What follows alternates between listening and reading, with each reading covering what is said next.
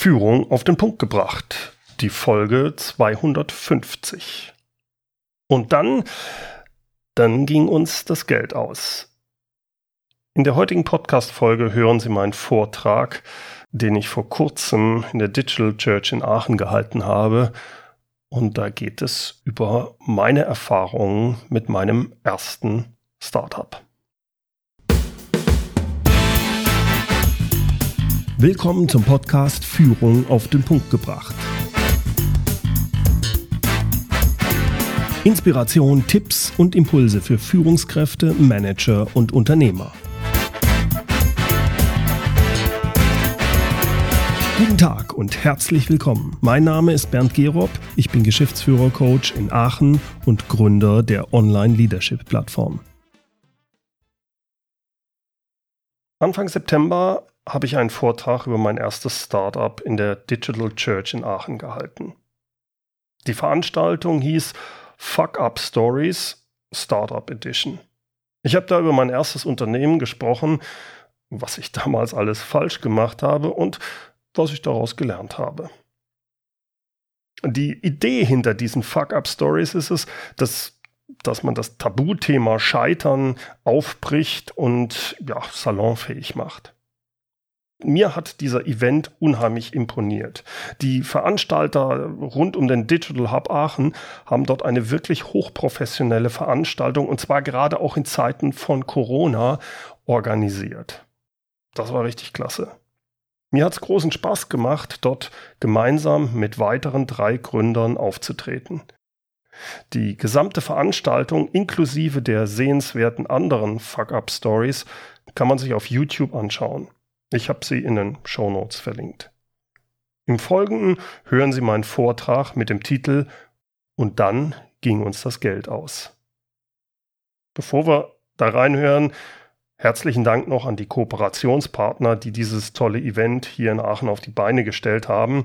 Das ist Quellpunkt, Digital Hub Aachen, Aachener Entrepreneurship Team, Collective Incubator, Excellence Startup Center und RWT Innovation und der Koordinierungsstelle Zweifel am Studium der FH Aachen. Ganz ehrlich, ich hätte mir gewünscht, dass es solche Events zu meiner Zeit als Gründer in den 90er Jahren schon gegeben hätte. Hier also mein Vortrag. Zwei Ingenieure gründen ein Unternehmen. Das ist schon mal das Problem. Es wurde eben schon gesagt, ich bin von Haus aus Elektrotechniker, habe dann hier an der RWTH Aachen studiert und auch äh, promoviert an einem sehr industrienahen Institut, habe dort meinen Co-Founder kennengelernt, der Maschinenbauer ist. Und wir haben eine Sensorik entwickelt gehabt und die zum Patent angemeldet. Und das war die Basis für unser Start-up. Worum ging es dabei? Ähnlich wie ein Arzt mit dem Stethoskop bei Menschen äh, den Herzschlag oder die Lunge abhört. So haben wir eine Sensorik entwickelt, mit, wo man über Schwingungen an Großmaschinen frühzeitig Schäden detektieren kann. Wälzlagerschäden, äh, Verzahnungsprobleme, zum Beispiel Schaufelradbagger, früher RWE, jetzt äh, früher Rheinbraun, jetzt RWE. Wir waren auf Ölplattformen, äh, Stahlwerk, Walzgerüsten, Papiermaschinen, überall. Total spannende Geschichte. Wir waren auch so gut mit dem Ding, dass wir einen Venture-Kapitalgeber nach zwei Jahren reinbekommen haben. Und nach fünf Jahren hatten wir 20 Mitarbeiter. Klingt gut, ist aber nicht gut. Warum? Weil wir auch im fünften Jahr nicht profitabel waren. Und es passierte, wie es dann doch eigentlich passieren muss. Irgendwann sagt der Venture-Kapitalgeber, äh, Jungs, jetzt ist gut. Jetzt ist Schluss mit den Millionen. Und so kam das auch bei uns. Die Situation war, dass er gesagt hat, also es gibt kein weiteres Geld. Und wir haben dann mal ausgerechnet, in drei Monaten können wir die Gehälter nicht mehr zahlen. Das war für mich so der Punkt, wo ich, ich habe immer gedacht, das kann gar nicht schiefgehen. Hey, das ist so ein super Produkt, das braucht jeder.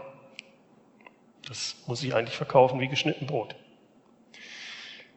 Wie gesagt, ich habe dann diese Mitteilung bekommen, jetzt ist Schluss. Und das war für mich das erste Mal, dass ich in das schwarze Loch geschaut habe. Das schwarze Loch meint, dieses Startup kann auch schiefgehen. Und wenn er nicht aufpasst, wird es schiefgehen. Und dann habe ich mal mir überlegt, was das bedeutet. Das Startup geht den Bach runter. Ich habe keinen Job mehr. Ich bin gescheitert. Das war meine Einstellung, Vorstellung. Ich war gerade verheiratet mit zwei kleinen Kindern. Und was noch dazu kam, dummerweise hatte ich, damit wir das Venture-Kapital bekommen haben, mein Co-Founder auch, für eine sechsstellige Summe unterschrieben hinsichtlich Bürgschaften. Zwei, 300.000, ich weiß es nicht mehr genau. Jedenfalls eine höllenhohe Summe. Und wenn man dann in dieses schwarze Loch schaut und sagt, verflucht, da komme ich nie wieder raus. Das war die Vorstellung, die ich hatte. Und das hatte dazu geführt, dass ich eine Depression bekommen habe. Ich bin richtig zusammengeklappt, ich habe das große Glück gehabt, dass mein jetzt verstorbener Schwiegervater Psychiater war und mich mit entsprechenden Medikamenten so einstellen konnte, dass ich nach ein paar Wochen wieder funktioniert habe. Wir haben es auch hingekriegt, glücklicherweise, das Startup noch zu verkaufen. Das war das Jahr 2000. 2001 wäre es nicht mehr möglich gewesen. Es war ein ganz kleines Fenster. 2001 Dotcom-Blase wäre alles hinüber gewesen. Also wir waren nicht erfolgreich. Wir haben Glück gehabt, dass wir es verkauft haben. Erfolg wäre gewesen, wenn wir das Ding wirklich hochgebaut hätten. Was hat dazu geführt, dass wir im fünften Jahr nicht profitabel waren? Es waren drei hauptsächliche Sachen. Die erste war, zwei Ingenieure sind von ihrem Produkt überzeugt und unterschätzen den Vertrieb. Was meine ich damit? Gefühlt, ich weiß es nicht mehr genau, aber von den 20 Mitarbeitern waren mit Sicherheit fast 18 in der Entwicklung. Weil das Produkt muss ja noch immer besser werden. Wir haben ja auch Schnittstellen und allen möglichen. Und ganz ehrlich, es hat ja auch Spaß gemacht, gell? Vertrieb haben, wenn überhaupt, die beiden Geschäftsführer gemacht. Ganz schlechte Kombi. Also Heute muss viel mehr in Vertrieb gemacht werden. Zweite Sache, Marketing und vor allem Positionierung. Ich habe ja eben gesagt, zwei Ingenieure sind von ihrem Ding überzeugt, das kann man überall gebrauchen. Auf der Windkraftanlage, auf der Ölplattform, dort, dort, dort. Kann man auch, ist auch cool. Hat aber das Problem, dass ich überall Schnittstellen andere habe. Ich muss andere Schnittstellen bedienen, ich muss immer umkonfigurieren, ich muss die verschiedensten Sachen beachten. Es wäre viel geschickter gewesen, hätten wir eine klare Positionierung gemacht und hätten gesagt, wir fokussieren auf von mir aus Windkraft und Walzgerüste. Sonst nichts. Und lieber da in dieser Nische uns ausgetobt hätten. Haben wir nicht gemacht, zweite. Und jetzt kommt der dritte, und das ist das, was uns wirklich ja, äh, extreme Probleme bereitet hat, die wir vorher nicht kommen sehen. Bisher haben wir alle Startups gesehen, die hauptsächlich im B2C sind, Business to, Business to Consumer. Wir waren im Business to Business. Und da sind die Sales Cycle einfach viel, viel länger. Das haben wir vollkommen unterschätzt. Unsere ganze Planung ist nicht aufgegangen, weil die Umsätze viel später kamen. Was meine ich damit? Ich gebe mal ein Beispiel.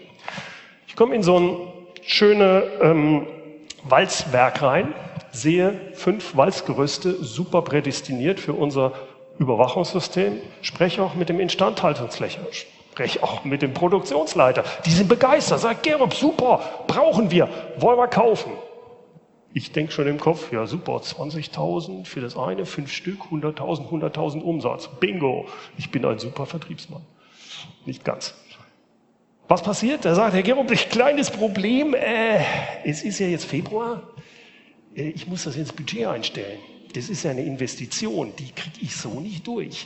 Aber ich stelle die ins Budget, nächstes Jahr kommen sie wieder und dann kriegen sie den Auftrag. Ich denke, naja, gut, ein Jahr, aber ist halt so. Nach einem Jahr kommt der Herr Gerob wieder und sagt, und, wie sieht's aus? Ah, gut, dass Sie da sind, Herr Gerob. Schön. Ähm, wir haben ein kleines Problem. Also, Sie wissen ja, dem Stahl, Stahlbranche geht es momentan ganz schlecht. Der Vorstand hat es leider nicht genehmigt. Äh, aber jetzt geht's ja wieder besser im Stahl. Nächstes Jahr habe ich es schon ins Budget eingestellt. Kein Problem. Wieder ein Jahr. Ich komme also nach einem Jahr wieder und sage, und wie sieht es jetzt aus?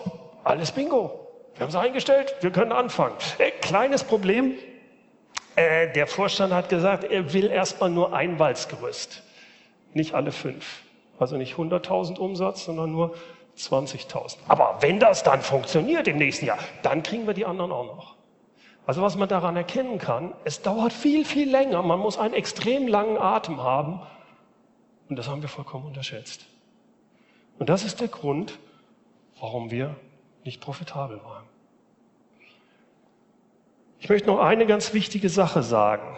Was habe ich daraus gelernt oder was ist wichtig? Jeder, der ein Start-up gründet und führt, durchläuft Achterbahnfahrten. Ganz klar, das gehört dazu.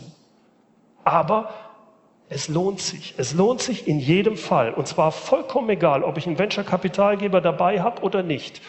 Ob ich nachher erfolgreich bin, ob ich der nächste Bill Gates, Steve Jobs oder sonst was werde oder ob ich nach normaler Sache scheitere. Denn das, was man einem nicht nehmen kann, ist die Erfahrung, die man macht. Es gibt kein Projekt, was ich kenne, in, bei dem man in so kurzer Zeit so viel lernt, so viel Erfahrung hat, als wenn man ein Startup gründet. Und ganz zum Schluss, alles Große und Entscheidende im Leben ist ein Wagnis. Das ist ein Spruch meines Schwiegervaters, den, mir immer wieder, den ich mir immer wieder äh, sage. Und jetzt ist es doch so, was wäre das für ein trauriges Leben, wenn man nicht wenigstens hin und wieder mal ein Wagnis eingeht. Vielen Dank.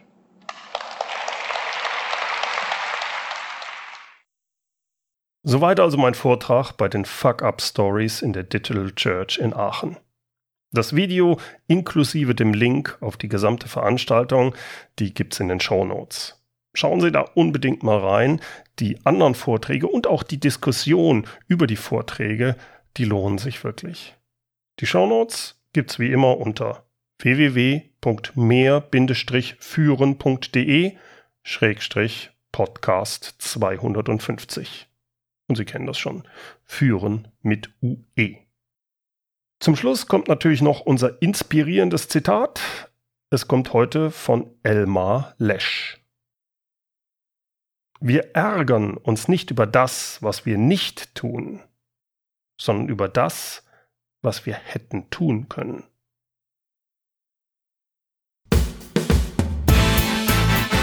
Herzlichen Dank fürs Zuhören.